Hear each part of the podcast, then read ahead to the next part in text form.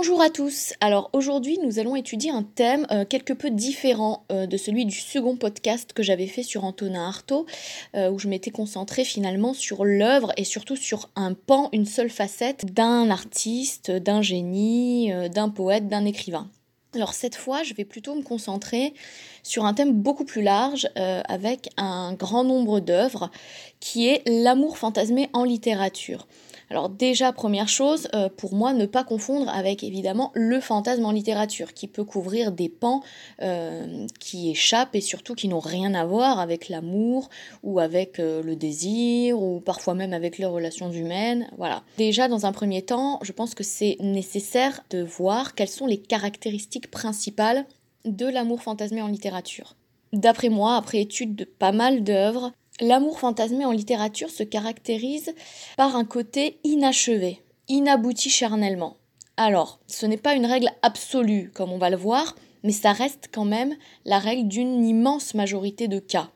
C'est d'ailleurs ce qui contribue à attiser le désir, comme on le dit souvent, euh, la tentation euh, irrépressible, irrésistible à laquelle on n'a pas le droit de céder. Cela contribue à attiser, à titiller le désir, qu'il soit charnel, sentimental, spirituel ou intellectuel. Deuxième caractéristique, la réciprocité ou non. Dans l'immense majorité des cas des livres que j'ai décidé de traiter, cet amour fantasmé est non réciproque. Caractéristique qui va souvent de pair est-il secret ou non cet amour fantasmé? Alors là encore, pas de règle absolue, mais oui, très souvent, il est non déclaré. Par contre, ce que j'ai pu noter, c'est qu'une caractéristique qui revient très fréquemment, et qui est souvent le cas, euh, même oserais-je dire, le cas pour toutes les œuvres que je vais citer, c'est la violence qui caractérise l'amour fantasmé. Une violence des émotions, une violence du désir, et une violence dans la création d'un corpus d'images qui viennent alimenter la dite passion, corpus d'images sorti tout droit de l'imagination de la personne qui aime. Donc c'est souvent par son caractère passionnel, vibrant et ardent que se caractérise l'amour fantasmé. Ce qu'il faut bien comprendre, c'est que l'amour fantasmé ne saurait se satisfaire ou se nourrir de tiédeur et de fadeur. Il entraîne au contraire en général le plus grand bonheur ou la plus grande souffrance, ou les deux. Autre point très intéressant, le personnage euh, qui aime d'un amour fantasmé projette ses rêves, ses désirs, ses failles, ses forces, ses défauts sur l'objet de son amour fantasmé. Alors là, il ne faut pas sous-estimer la force de l'imagination et ce sont parfois euh, même des sortes, comment dire, d'orgasmes de l'esprit, venus précisément de l'imagination débordante du héros ou de l'héroïne. Oserais-je dire euh, l'expression masturbation de l'esprit? Oui, parce que je pense que ça représente vraiment la création euh, des fois de toute pièce, c'est ça qu'il faut bien comprendre, de toute pièce d'un amour fantasmé. Cet amour fantasmé, par ailleurs, et c'est un point très intéressant, participe souvent à la création de l'identité de celui qui aime, mais aussi parfois l'identité de l'objet de l'amour fantasmé. Cette création finalement interroge, bouscule et révèle des facettes enfouies et parfois non avouables de l'identité du héros ou de l'identité de la personne aimée. Enfin, j'ai noté une caractéristique qu'on retrouve très fréquemment également, c'est que l'homme ou la femme qui est l'objet de cet amour fantasmé en littérature peut être un homme ou une femme mirage, en ce que sa personne et l'ensemble des actes, des images, des paroles qui s'y rapportent tend plutôt à constituer une sorte de bulle de rêve qui est plus ou moins destinée à éclater sur un temps plus ou moins long, parfois extrêmement court, parfois sur des décennies. Toutefois, cette passion qui est destinée à s'éteindre brutalement, elle peut au contraire se fixer dans l'éternité. Ainsi, on observe des amours fantasmés qui deviennent hors du temps, grâce à la projection parfois mythifiée de l'objet de l'amour. On pourrait dire que cet amour se retrouve gravé dans le marbre. Par ailleurs, l'amour ou l'objet de son amour peuvent aussi perdre leur identité ou l'avoir évolué dans le cadre de cet amour fantasmé. C'est notamment le cas de celui qui reçoit l'amour, qui, à travers cet amour fantasmé d'un homme ou d'une femme, peut voir son identité embellie ou, au contraire, salie, et parfois les deux à la fois. De terne ou moyen, ou banal, ou normal entre guillemets, l'objet de l'amour fantasmé devient exceptionnel. Son identité est même travestie si le héros en vient à délirer ou à sombrer dans une forme de pathologie. Enfin, selon moi, l'amour fantasmé peut relever du cœur dans une vision sentimentale, romantique, fleur bleue, mais aussi du corps dans une attraction charnelle irrépressible et surtout impossible à concrétiser, ou enfin de l'esprit, Donc là, on est dans le cadre d'une alchimie intellectuelle, d'une symbiose intellectuelle, d'une fascination extrême et sans borne pour l'objet de son amour. D'ailleurs, notons-le, Victor Hugo l'a très bien décrit dans son roman Ruy Blas avec sa phrase Un ver de terre amoureux d'une étoile. Donc dans un second temps, je pense qu'il peut être intéressant euh, d'étudier quelques œuvres, une liste non exhaustive évidemment, mais d'après moi assez représentative des différentes formes d'amour fantasmé et de leurs ressemblances et divergences. Alors, le premier livre que j'ai choisi, c'est un livre très peu connu, qui est Isabelle d'André Gide. En fait, euh, souvent, euh, quand des amis me demandent ce qu'ils doivent lire de Gide, je leur dis pourquoi pas lire Isabelle, parce que c'est un roman beaucoup plus accessible que les faux monnayeurs, la porte étroite, les nouvelles nourritures terrestres, etc. Isabelle est une histoire courte, dans laquelle on retrouve un jeune historien qui emménage temporairement dans un manoir pour profiter des textes anciens de l'habitant. Découvrant la peinture de la fille maudite de la maisonnée, il en tombe amoureux, coup de foudre. On a ici l'exemple parfait, mais alors parfait de l'amour fantasmé, totalement abstrait, dont la sensualité n'est tirée que de l'imagination du héros. Alors là, je peux vous citer euh, quelques phrases de ce coup de foudre euh, complètement euh, irraisonné, comme tout coup de foudre, j'ai envie de dire. Quand le héros, et également narrateur, raconte quel est ce conte où le héros tombe amoureux du seul portrait de la princesse? Ce devait être ce portrait-là J'en entends rien à la peinture et me soucie peu du métier. Sans doute, un connaisseur eût-il jugé cette miniature affêtée, sous trop de complaisante grâce, s'effaçait presque le caractère. Mais cette pure grâce était telle qu'on ne put l'oublier. Peu m'importait, vous dis-je, les qualités ou les défauts de la peinture. La jeune femme que j'avais devant moi et dont je ne voyais que le profil, une tempe à demi cachée par une lourde boucle noire, un œil languide et tristement rêveur, la bouche entr'ouverte et comme soupirante, le col fragile autant qu'une tige de fleurs, cette femme était de la plus troublante, de la plus angélique beauté. À la contempler, j'avais perdu conscience du lieu, de l'heure. Donc là, on voit bien que cet amour fantasmé, finalement, découle d'un coup de foudre complètement abstrait, encore une fois, un amour fantasmé qui va rester non concrétisé, comme la majorité des amours fantasmés, inachevé charnellement, assez court et de ce fait assez violent dans sa montée en puissance et dans sa mort. Donc là, je peux vous reciter un autre passage où on voit bien à quel point le héros est torturé, comme dans toutes les passions euh, d'amour fantasmé. Mais ma pensée incessamment me ramenait à mon inquiétude amoureuse. Ah, si je savais que quelque jour elle dut reparaître en ce lieu, j'incendierais ces murs de déclarations passionnées. Et lentement, m'imbibait un ennui profond, lourd de larmes. Je restais effondré dans un coin de la pièce, n'ayant trouvé siège où m'asseoir. Et, comme un enfant perdu, je pleurais. Donc là, on voit bien encore une fois que la torture exercée euh, dans le cadre de cet amour spontané euh, se caractérise par une certaine violence. Le héros se crée une image idyllique, romantique et très pure de l'héroïne qui s'appelle Isabelle. Tout ça à travers un simple portrait. Isabelle est une femme mirage par excellence, et la rencontre réelle va casser détruire totalement l'amour fantasmé du héros, comme c'est bien souvent le cas. il semblait presque finalement victime d'un sortilège euh, dans lequel il avait lui-même versé les ingrédients. Et il découvre une femme réelle avec ses fautes, ses lâchetés, ses défauts. Une lâcheté qui avait d'ailleurs entraîné la mort de son ex-amant il y a des années. Tant que l'amour du héros restait de l'ordre de la contemplation romantique, autrement dit bien au chaud, lové dans le monde moelleux de son imagination en quête d'absolu, il s'épanouissait et le héros vivait un bonheur mêlé d'anxiété à l'idée de la rencontre prochaine. Mais dès qu'il y a eu confrontation avec la réalité, cet amour est mort. Pas dans la seconde, mais très vite. On n'est même pas certain que le héros le vive si mal que ça, parce qu'il s'agit pour lui finalement de deux femmes différentes. L'identité d'Isabelle avait été victime d'un embellissement de sa part et même d'un travestissement. Ce qu'il faut comprendre, c'est qu'Isabelle, dans ce roman d'André Gide, est tout sauf une déesse. On peut même dire qu'elle est tout sauf une belle âme. Elle a quand même des défauts qui ont tendance à prendre le pas sur son bon côté. Encore une fois, la construction de cet amour fantasmé se déroule sur un laps de temps très court, mais peut parfois avoir lieu sur des années. C'est le cas dans un autre roman que nous allons évoquer, euh, Le musée de l'innocence d'Oran Pamuk.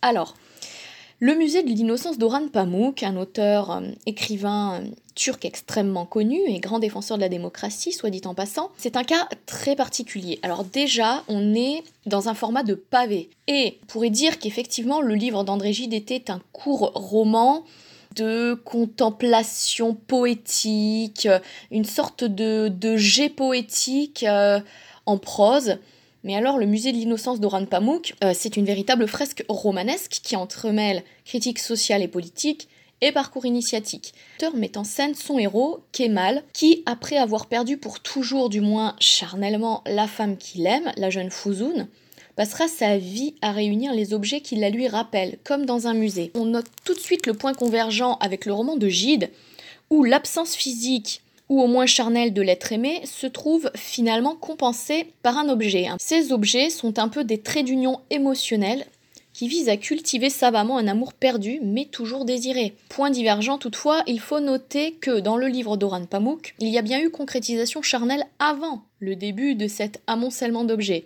Les deux héros ont été amants deux mois. Toutefois, Fouzoun s'est mariée entre-temps et elle est devenue, depuis, l'objet d'un amour fantasmé puisqu'il ne sera plus jamais consommé charnellement. Kemal recrée une image de l'être aimé à travers moultes objets, ce qui frôle ici le fétichisme quand même. Hein. C'est une manière de prolonger et pérenniser un amour impossible, de l'embellir, de lui donner une touche romanesque absolument irrésistible, on est bien d'accord, de lui rendre hommage, de ne pas le laisser s'éteindre quelque part. Cela reste évidemment une véritable histoire d'amour, d'autant plus qu'il y a euh, réciprocité des sentiments. Cette question de la réciprocité des sentiments, on peut la voir dans la série des jeunes filles de Monterland. Alors le cas des jeunes filles de Monterland est très intéressant en ce que l'amour fantasmé n'a pas lieu entre les deux héros. Euh, et l'amour fantasmé a lieu en fait euh, chez un personnage dit secondaire, mais qui se révèle très important. Alors non pas dans l'intrigue pour faire avancer l'histoire, mais pour révéler les tourments et même les pathologies qui peuvent agiter et résulter d'un amour fantasmé quand il est poussé à son extrême. Donc la personne qui ressent cet amour fantasmé dans les jeunes filles de Monterland, c'est André. André est une vieille fille, on peut le dire, vivant à la campagne, alors que Costal vit à Paris. Très intelligente, très cultivée, mais foncièrement, il faut le dire, aigrie et plutôt laide. Elle cultive un amour fantasmé à la limite du malsain. Et encore, avec l'expression à la limite du malsain, c'est un pur euphémisme et je me montre assez indulgente. On est complètement dans le malsain. Donc cet amour fantasmé envers Costal, à qui elle écrit des lettres. Cet amour fantasmé n'est absolument pas réciproque, il n'est absolument pas secret et il est bien sûr inabouti charnellement. Il est même clamé haut et fort et de façon gênante et impudente dans les lettres envoyées par André. Cet amour fantasmé tend presque à l'érotomanie d'ailleurs, car la jeune femme se figure plus d'une fois que son amour est payé en retour. Elle interprète chaque petit mot des courtes lettres de Costal, lesquelles sont brèves, très concises, froides et surtout très rares, comme des signes d'amour fou. Toutefois, la violence de son désir sexuel, qu'elle tend à montrer de façon éloquente, contrebalance un peu l'hypothèse de l'érotomanie, car on sait que l'amour ressenti par de très nombreux érotomanes ne se base généralement pas, encore une fois, il n'y a pas de règle absolue, mais généralement pas sur du désir sexuel, mais plutôt sur un amour romantique ou intellectuel. Or, André assume une part d'amour romantique, certes, mais surtout un désir tellement poussé qu'il en devient effrayant. Elle en vient même à sombrer dans le pathos en, suppliant le héros de la posséder sexuellement, ce qui ne manque pas de le répugner. André, contrairement au héros d'André Gide, est toutefois moins amoureuse d'une image que d'un homme réel parce qu'elle connaît un peu Costal. Elle a quelques retours, elle est en relation épistolaire avec lui, même si cette relation est plutôt de l'ordre du 95% 5%, elle a déjà eu quelques retours. On ne peut donc dire que l'objet de son amour est une pure image, mais cet amour fantasmé qu'elle lui voue relève tout de même pour une large partie de la psychiatrie et même du harcèlement. C'est un amour qui dure dans le temps et qui s'alimente lui-même par l'imagination débridée d'André, qui travestit Là encore, l'identité de Costal. Dans le livre d'André Gide, il y avait également travestissement de l'identité d'Isabelle. Dans le hum, livre de Monterland, André est persuadé soit qu'il est fou amoureux d'elle mais n'ose pas l'assumer ni lui dire, soit qu'il est homosexuel pour expliquer qu'il la repousse. On nage en plein délire, mais c'est son identité à elle surtout qui transparaît, à travers ce faux portrait qu'elle fait de Costal. Elle apparaît, en dépit de ses nombreuses qualités, comme une femme frustrée, enfermée en tête à tête dans son esprit, jalouse, intolérante, orgueilleuse, oserais-je dire même plutôt vaniteuse, quand le personnage de Costal est plutôt orgueilleux, vaniteuse et surtout très collante, harceleuse. Son amour fantasmé, cependant, est une grande souffrance pour elle. Hein. Elle le vit très mal et à la fois, elle le vit tout court, c'est-à-dire qu'elle ne peut pas vivre sans ça. C'est comme une absinthe pour elle.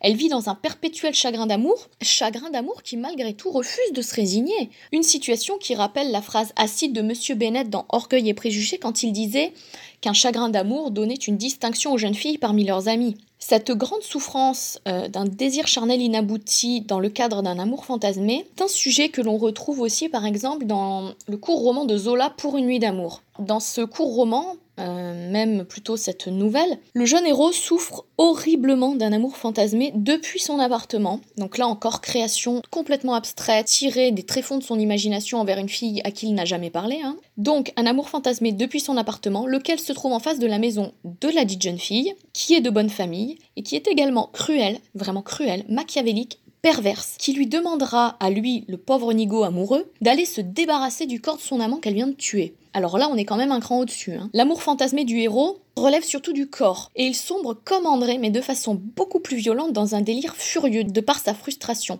Il sombre dans la folie, dans l'attente du don de son corps que la jeune fille a promis de lui faire s'il consentait à se débarrasser du corps de l'amant. Toutefois, incapable de rester maître de son corps et de sa culpabilité, parce que le héros a tout de même encore un poil de raison et un poil de notion du bien et du mal, en dépit d'un tourbillon dans lequel il est entraîné par son amour fantasmé extrême, il finira par se suicider, en scellant ainsi le sort d'un amour fantasmé non consommé. Pour bien montrer la frustration d'un tel amour ou désir fantasmé, j'ai trouvé une petite citation.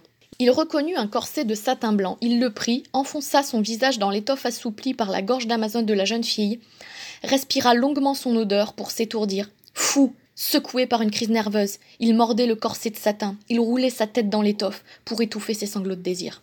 Il faut savoir que finalement le héros, encore une fois, va se suicider, et cette alliance sulfureuse d'Eros et Thanatos, c'est une thématique qu'on retrouve assez souvent dans les amours fantasmés. Cela peut passer par les envies de mort du héros, mais aussi par l'arrivée concrète de la mort, de l'objet de l'amour ou du héros. Donc dans ce cas, cela scelle en général un amour qui échappe au cadre spatio-temporel pour devenir éternel et revêtir un caractère quasi merveilleux. C'est une caractéristique qu'on retrouve dans le magnifique roman Demien d'Hermann Hesse. Dans Demien, il est question d'une sorte d'amitié amoureuse ou d'amour amical ou je ne sais pas trop comment le qualifier tant cette relation est originale, mais en tout cas il y a une relation extrêmement puissante et forte entre deux jeunes hommes et quelque part une forme d'amour, même si cet amour n'est pas ouvertement déclaré. Donc la relation entre le héros qui s'appelle Sinclair et son amour fantasmé, ou en tout cas son amitié amoureuse fantasmée, son pygmalion fantasmé, qui s'appelle Max Demien, cette relation perdure dans le temps et reste d'autant plus profonde dans la symbiose intellectuelle et l'alchimie d'âme qui les lie, que les deux personnages ne se voient presque pas en quelques années. C'est ce qui caractérise foncièrement le roman. Il ne se voit presque pas. Le héros Sinclair, d'une certaine façon, développe un amour fantasmé envers Max, son ancien ami d'école. Et au fond, on ne sait pas grand-chose de Max, de Max Demien. C'est là le cœur excitant du roman. Il est vu, à juste titre, comme un être mystérieux, surnaturel, extraordinaire, exceptionnel, ne pouvant relever de la simple catégorie humaine. Donc là, j'ai trouvé quelques citations qui l'illustrent à la perfection, où on voit très bien ce côté surnaturel euh, qui va alimenter cet amour fantasmé de la part de Sinclair. Le véritable mien était celui que je contemplais en ce moment, de pierre, antique, animal, beau et froid, pétrifié, inanimé, secrètement plein d'une vie mystérieuse. Et, tout autour de lui, ce vide silencieux, cet éther, cet espace sidéral, cette mort solitaire. Maintenant, il est complètement retiré en lui-même, pensais-je en frissonnant. Je n'avais plus aucun contact avec lui, il m'était inaccessible. Il était plus loin de moi que s'il eût été dans l'île la plus lointaine du monde. Et il ajoute Où donc était-il en ce moment? À quoi pensait-il? Qu'éprouvait-il? Était-il dans quelque ciel ou bien dans quelque enfer? Là, on voit bien qu'aux yeux de Sinclair, quand il fait la connaissance de Max Demien, ce dernier apparaît comme un être, encore une fois, insaisissable, farouche, presque sauvage. Et c'est après qu'une profonde et violente symbiose intellectuelle va se créer entre eux. Cette relation, finalement, est assez extraordinaire dans le sens où, en quelques années, même quand ils ne se voient pas, ils restent unis. Même séparés physiquement, même séparés physiquement, il euh, reste une sorte de tiré entre eux que rien ne saura briser. C'est ainsi que, pendant quelque temps, par exemple, euh, Sinclair va s'amouracher de Béatrice, mais cela ne va pas durer. Euh, et la figure de Béatrice ne va pas réussir à pallier celle de Demien dans la construction de son identité. Il le dit très bien, la figure de Béatrice qui, pendant un certain temps, m'avait si intensément et si intimement occupée, sombra insensiblement, ou plutôt, elle s'éloigna de moi, se rapprocha toujours plus de l'horizon et devint une ombre lointaine, pâle. Elle ne suffisait plus à mon âme. En fait, on voit bien que le héros Sinclair, dans le livre d'Hermann Hesse, il est un peu coutumier du fait quand même en matière d'amour fantasmé. Il a tendance à créer des amours fantasmés de son esprit. Mais cette jeune fille, Béatrice, ne va pas rester longtemps, encore une fois, dans son âme, dans son cœur et dans son esprit. Et il va faire pareil, d'ailleurs, avec la mère de Demien. Mais encore une fois, la mère de Demien est une sorte de euh, d'amour fantasmé par procuration, à mon sens, parce qu'il n'assume pas vraiment cet amour fantasmé envers Demien lui-même. D'ailleurs, il dit bien que la mère de Demien ressemble beaucoup à son fils. Enfin, c'est plutôt l'inverse, évidemment, c'est Demien qui ressemble à sa mère, mais les deux se ressemblent énormément physiquement. Donc cela veut tout dire. Ce qui est quand même très fascinant euh, chez les deux héros, c'est qu'ils font même de la télépathie. Par exemple, Sinclair dessine un épervier sortant euh, de terre et il l'envoie non signé à Demien, lequel comprend immédiatement que ça vient de Sinclair et que ce dernier va finir par le retrouver, entre guillemets. Donc, les deux semblent ne jamais cesser de communiquer. Leur connexion relève-t-elle euh, d'une simple relation humaine? Franchement, on en doute. Elle est hors des frontières géographiques, des frontières physiques, hors du temps. Euh, cet amour fantasmé de Sinclair se nourrit évidemment de ses souvenirs de Demien, quand il est dans une période de sa vie où il ne le voit plus, mais aussi de l'incroyable aura qui émane du personnage de Demien quand ils sont à l'école, comme je l'ai précité. Toutefois, contrairement à bon nombre d'amours fantasmés, il y a ici une certaine concrétisation de cet amour fantasmé qui a perduré dans le temps. En effet, à la fin du roman, Max Demien donne un baiser avant de mourir, parce qu'ils sont tous les deux à la guerre, à Sinclair, de la part de sa mère. Alors, bonne excuse, un hein, baiser sur la bouche, précisons-le. Selon moi, c'est une ultime preuve d'un amour qui devient éternel par la mort, ou face à la mort, ou contre la mort, ou devant la mort. Max Demien restera en mourant l'objet d'un amour fantasmé éternel et surtout hum, d'une alchimie intellectuelle euh, qui dépasse même les deux finalement. Donc là, j'ai noté la scène finale du baiser où on voit encore une fois toute la profondeur de cet amour euh, fantasmé entre les deux héros. Je ne pouvais pas parler, et lui ne le pouvait pas non plus ou ne le voulait pas. Il me regardait seulement. Son visage était éclairé par le reflet d'une lampe suspendue au mur. Il me souriait. Pendant très longtemps, il me regarda ainsi dans les yeux. Lentement, il approcha son visage du mien jusqu'à m'effleurer. Sinclair, murmura-t-il. Du regard, je lui fais signe que je comprenais. Il sourit de nouveau avec une sorte de compassion. Petit garçon, dit-il en souriant. Sa bouche était maintenant tout près de la mienne. Il continua doucement. Te souviens-tu encore de Franz Kromer Je clignai des yeux et pus même sourire. Mon petit Sinclair, fais bien attention. Il me faudra partir. Peut-être, une fois encore, auras-tu besoin de mon aide, qu'il s'agisse de Cromer ou d'un autre. Quand tu m'appelleras, je ne viendrai plus de façon aussi matérielle qu'à cheval ou par le train. Il faudra que tu écoutes en toi-même et tu remarqueras alors que je suis en toi. Comprends-tu? Et autre chose encore. Ève m'a dit que si jamais il t'arrivait malheur, je devais te donner le baiser qu'elle m'a donné. Ferme les yeux, Sinclair. Docile, je fermai les yeux et je sentis un léger baiser sur mes lèvres, toujours taché d'un peu de sang qui ne voulait pas diminuer. Puis je m'endormis. Là, on assiste quand même à une scène finale de toute beauté. Et on serait totalement naïf de ne voir qu'une banale scène de camaraderie qui va se clore par la mort d'un des deux personnages. Là, on est clairement dans la concrétisation d'un amour fantasmé, avec d'ailleurs, notons-le, alors que c'est une scène de mort, une scène d'agonie, un côté euh, très sensuel, et des phrases à double sens. Et de conclure, juste après, je n'ai qu'à me pencher sur le sombre miroir et je vois mon image qui maintenant lui ressemble entièrement à lui, mon ami et mon guide. Alors évidemment, euh, à l'époque d'Hermann S, on n'allait pas dire mon amour et mon guide, il dit mon ami et mon guide, mais encore une fois, il ne faut pas s'y tromper. Euh, et il y a bien un amour fantasmé de la part du héros envers le personnage envers le personnage tout à fait fascinant et passionnant qu'est Demien dans le roman d'Hermann S. Cette question de la fascination intellectuelle du personnage amoureux, euh, on la retrouve parfaitement dans la confusion des sentiments de Stefan Zweig. Ce qui est original dans ce court roman époustouflant, c'est que l'amour fantasmé existe en fait dans plusieurs sens. Alors, qu'est-ce que je veux dire par là? Eh bien, tout d'abord, l'amour fantasmé existe du côté du professeur envers son élève. Cet amour fantasmé est très profond et très violent parce qu'il touche à la fois le cœur du professeur, son esprit, dans le cadre d'une alchimie intellectuelle avec ce jeune élève très doué, et le corps, dans le cadre évidemment de l'attraction sexuelle qu'il ressent envers cet élève. L'alchimie intellectuelle, combinée au désir sexuel, fait de l'élève aux yeux du professeur son alter ego et l'amour qu'il a toujours recherché au fond, lui qui est forcé de cacher son orientation sexuelle depuis des décennies.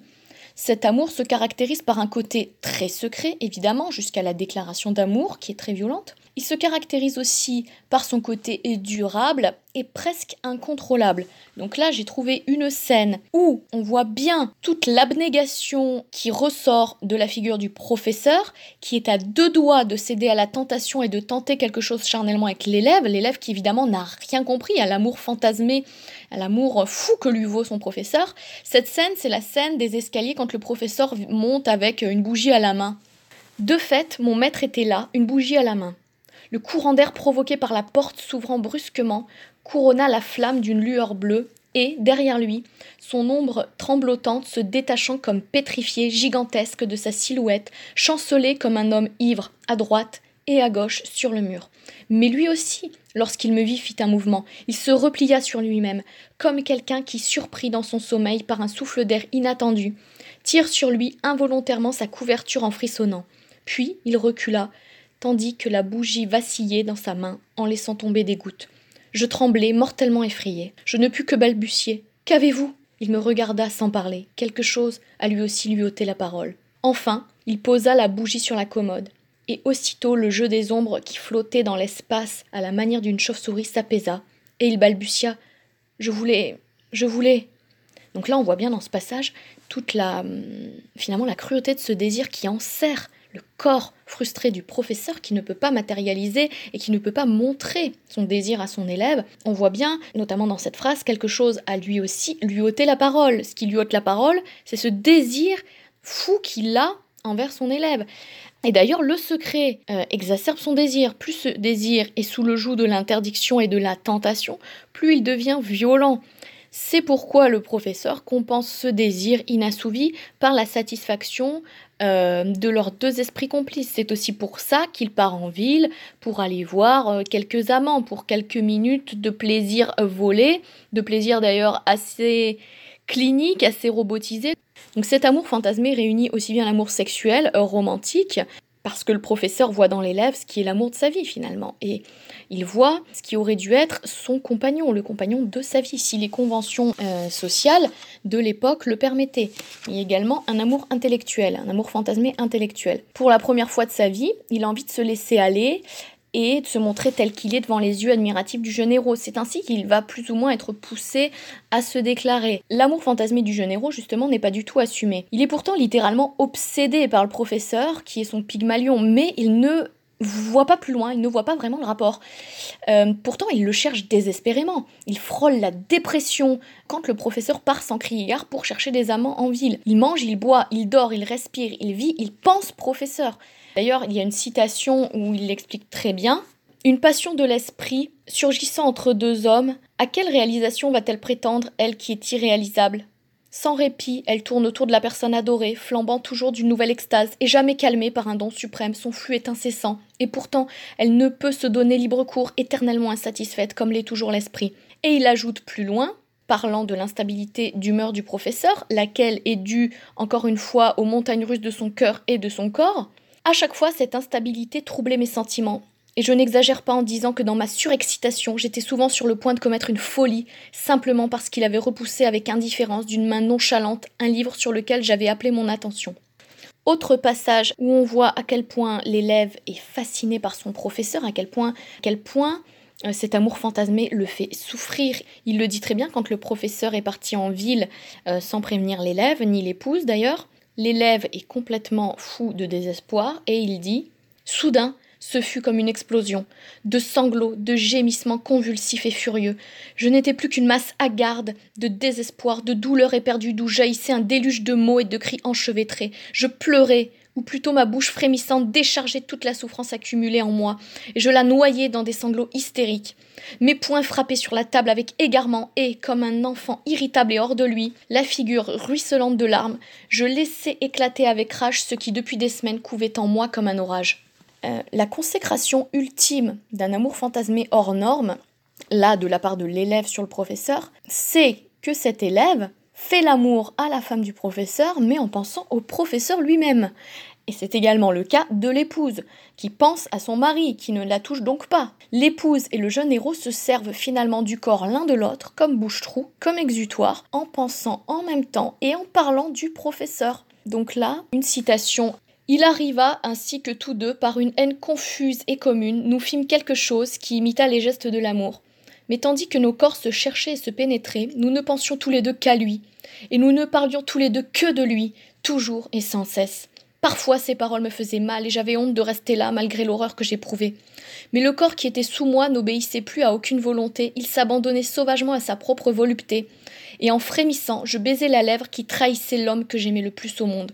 Le lendemain matin, je me glissais dans ma chambre, la langue amère de dégoût et de honte. Donc on voit bien que le coït de la femme et du jeune héros est poussé et hanté par la figure du maître. Euh, pour l'épouse, cela est assumé car on sait qu'elle est amoureuse, hein, mais qu'elle est rejetée parce qu'il ne la désire pas. Pour le lève, c'est sous-entendu, bien que lui-même n'en ait pas, une fois encore, véritablement conscience. Néanmoins, il faut savoir qu'une concrétisation aura bien lieu, euh, alors juste un baiser, hein, mais entre le professeur et l'élève, comme dans Demiens d'Hermann S avec la scène finale du roman. Chez Hermann S, le baiser reste doux. C'est un baiser papillon, un baiser d'adieu très doux. Là, on assiste à une scène littéralement déchirante où on voit une fois de plus une référence à la mort, toujours cette alliance d'Eros et Thanatos. Cette clarté confuse, qui d'habitude était comme arrêtée par une trouble fumée, brilla maintenant dans ses yeux. Une flamme brûlante monta brusquement en eux. Il m'attira à lui. Ses lèvres pressèrent avidement les miennes en un geste nerveux, et dans une sorte de convulsion frémissante, il serra mon corps contre lui. Ce fut un baiser comme je n'en ai jamais reçu d'une femme, un baiser sauvage et désespérant, comme un cri de mort. Son tremblement convulsif passa en moi. Je frémis, en proie à une double sensation à la fois étrange et terrible. Mon âme s'abandonnait à lui, et pourtant j'étais épouvantée jusqu'au tréfonds de moi-même par la répulsion qu'avait mon corps à se trouver ainsi au contact d'un homme dans une inquiétante confusion des sentiments qui donnait à cette seconde que je vivais sans l'avoir voulu une étourdissante durée. Par ailleurs, le côté sacrificiel de l'élève, sa dévotion, le culte qu'il voue au professeur, les nombreuses heures qu'il lui consacre, la violence que les réactions inattendues de ce dernier provoquent en lui, font de cet amour fantasmé réciproque un condensé de passion qui frôle presque la pathologie, mais j'ai envie de dire, toute passion ne contient-elle pas une part de pathologie et de névrose au fond? Et faut-il s'en affliger ou au contraire l'accepter, la vivre pleinement quand elle se présente? Ce sont des questions que l'auteur laisse à la discrétion du lecteur. Cela pousse à s'interroger d'ailleurs aussi sur cette question de la concrétisation de l'amour fantasmé. Ne peut-il pas réellement prendre vie et corps et exister même s'il reste abstrait Eh bien, moi je pense que nier cette possibilité, c'est nier la grandeur de l'esprit et du cœur et d'une belle histoire d'amour. Donc là, il y a plusieurs exemples euh, extrêmement connus, dont l'éducation sentimentale de Flaubert. Donc dans l'éducation sentimentale de Flaubert, Frédéric et Madame Arnoux ne concrétisent pas leur amour charnellement. Frédéric connaîtra les plaisirs charnels, certes, mais pas avec Madame Arnoux. Pour autant, Peut-on nier qu'il y ait un amour véritable? Il semblerait au contraire que cet amour inabouti, cet amour fantasmé longuement, qui a vieilli comme un bon vin, n'en soit ressorti que grandi, épuré, échappant au temps, échappant à ses aléas et à ses secousses. Même exemple dans Pivoine de Perlbuck, où l'héroïne est depuis toujours amoureuse de David. Alors, il faut d'abord résumer vite fait euh, le roman de Perlbuck, qui se passe comme tous les romans de Perlbuck en Chine. Pivoine est l'esclave chinoise d'une famille juive qui s'est installée en Chine. Donc en plus, il y a des problématiques euh, politiques, d'intégration, etc. dans ce roman qui est absolument génial. Il faut savoir que l'héroïne, donc la jeune esclave, est amoureuse de David toute sa vie, même quand il est fiancé à Léa et quand il est marié à Kueilan. Elle passe toute sa vie à aimer David dans le secret, dans le sacrifice, l'abnégation pure, dans la résistance à son amour profond et un amour inconditionnel. Enfin, elle résiste aussi à son désir. À la fin, David ferme à clé la porte de sa chambre euh, pour éviter que Pivoine ne puisse y entrer, parce qu'il sait pertinemment d'ailleurs qu'il y a réciprocité que lui-même aurait très envie qu'elle devienne sa concubine. Toutefois, elle va refuser de devenir cette concubine, cette maîtresse, et elle va décider de se faire nonne. En refusant ces délices auxquelles elle avait pourtant droit finalement, auxquelles elle avait pourtant envie de goûter, elle devient une femme mirage éternelle. D'ailleurs, elle l'écrit. Elle lui dit à David Si je cédais, dit Pivoine, de cette manière vive et douce à la fois qui lui était habituelle, votre conscience vous deviendrait plus chère à mesure que vous m'aimeriez moins. Non, David, je n'ose pas. Laissez-moi partir, oui, je pars de ma propre volonté, mais pas pour le palais. Et elle sortit en courant, et David ne put la suivre. Donc là, euh, parfait exemple de relation très belle et d'amour fantasmé toute une vie, non concrétisée, non aboutie. Toutefois, on voit bien que cet amour est réel, cet amour existe, même s'il n'a pas été charnellement concrétisé. Et il va même complètement sortir du cadre spatio-temporel et des aléas du temps, parce qu'elle va se faire non. Enfin, dernier cas de figure très différent de tous les exemples cités, il s'agit de l'amour fantasmé sans objet précis. Alors là, dans ce cas, les héros sont en fait amoureux de l'idée d'amour. Que ce soit un amour romantique, charnel, intellectuel ou spirituel, les héros sont en fait amoureux de l'idée d'amour pur, mais sans avoir un objet identifié précisément. C'est un exemple qu'on observe par exemple chez Alyosha d'Henri Troya. Dans ce court roman d'Henri Troya, le personnage principal du roman, Alyosha, s'éprend d'une peinture de femme, euh, peinture qui se trouve être la source d'Ingres, dont il se sert euh, mentalement pour incarner l'éveil de ses premiers émois sexuels. Cette peinture vient s'entremêler à l'image de la cousine de Thierry, Gisèle, qui est elle-même déjà très éveillée sensuellement et pleinement consciente de ses charmes, et elle en joue d'ailleurs. Toutefois, ce qui excite Alyosha, ce n'est pas tant la peinture ou même la cousine, que l'évocation encore floue et vague dans son esprit et dans son corps, surtout des plaisirs charnels qu'il n'a encore pas goûtés. Pour l'instant, il ne connaît que les plaisirs solitaires, se référer d'ailleurs à la scène de masturbation. Cet amour fantasmé, ou plutôt désir fantasmé d'amour, constitue un vecteur de son éveil sensuel, encore une fois, et un passage euh, de ce morceau de vie entre deux eaux, entre le monde de l'adulte et le monde de l'enfance, ou plutôt l'inverse, qui s'appelle l'adolescence. Un dernier exemple que j'ai choisi, c'est le roman Volupté de Sainte-Beuve. Alors là, on trouve au tout début du roman un long monologue enflammé, ardent et romantique, où le héros laisse parler, mais encore une fois euh, sans objet très précis, un corps qui s'embrase et une sensualité en pleine explosion. L'alliance d'un corps qui s'enflamme et d'un cœur qui a soif d'un amour fantasmé n'a pas vraiment de destinataire euh, ici. C'est l'amour et l'idée qu'il s'en fait qui alimente son fantasme. Cet amour fantasmé devient synonyme d'exigence, d'absolu, mais est également entaché d'une sérieuse irréalité. On le voit bien quand il dit à cet âge où j'étais alors et où vous n'êtes déjà plus, mon jeune ami, les sens et l'amour ne font qu'un à nos yeux. On désire tout ce qui flatte les sens, on croit pouvoir aimer tout ce qu'on désire, je donnais aveuglément dans l'illusion. Le corps, le cœur en cette crise est si plein de facultés sans objet et d'une portée inconnue. La vie du dehors et la nôtre sont si peu débrouillées pour nous. Un phosphore si rapide traverse, allume nos regards. De telles irradiations s'en échappent par étincelles et pleuvent alentour sur les choses. Dès que la voix du désir s'élève, et à moins qu'une autre voix souveraine n'y coupe court, l'être entier frissonne d'un si magnétique mouvement que, sur la foi de tant d'annonces, on ne peut croire que l'amour n'est pas là chez nous, prêt à suivre avec son enthousiasme intarissable les perfections toujours nouvelles dont il dispose et l'éternité de ses promesses. Voilà, c'était mon troisième podcast où j'ai tenté, euh, de manière encore une fois non exhaustive, de traiter de ce sujet passionnant qu'est l'amour fantasmé en littérature. Et comme on l'a vu, effectivement, il y a des points euh, sérieusement convergents.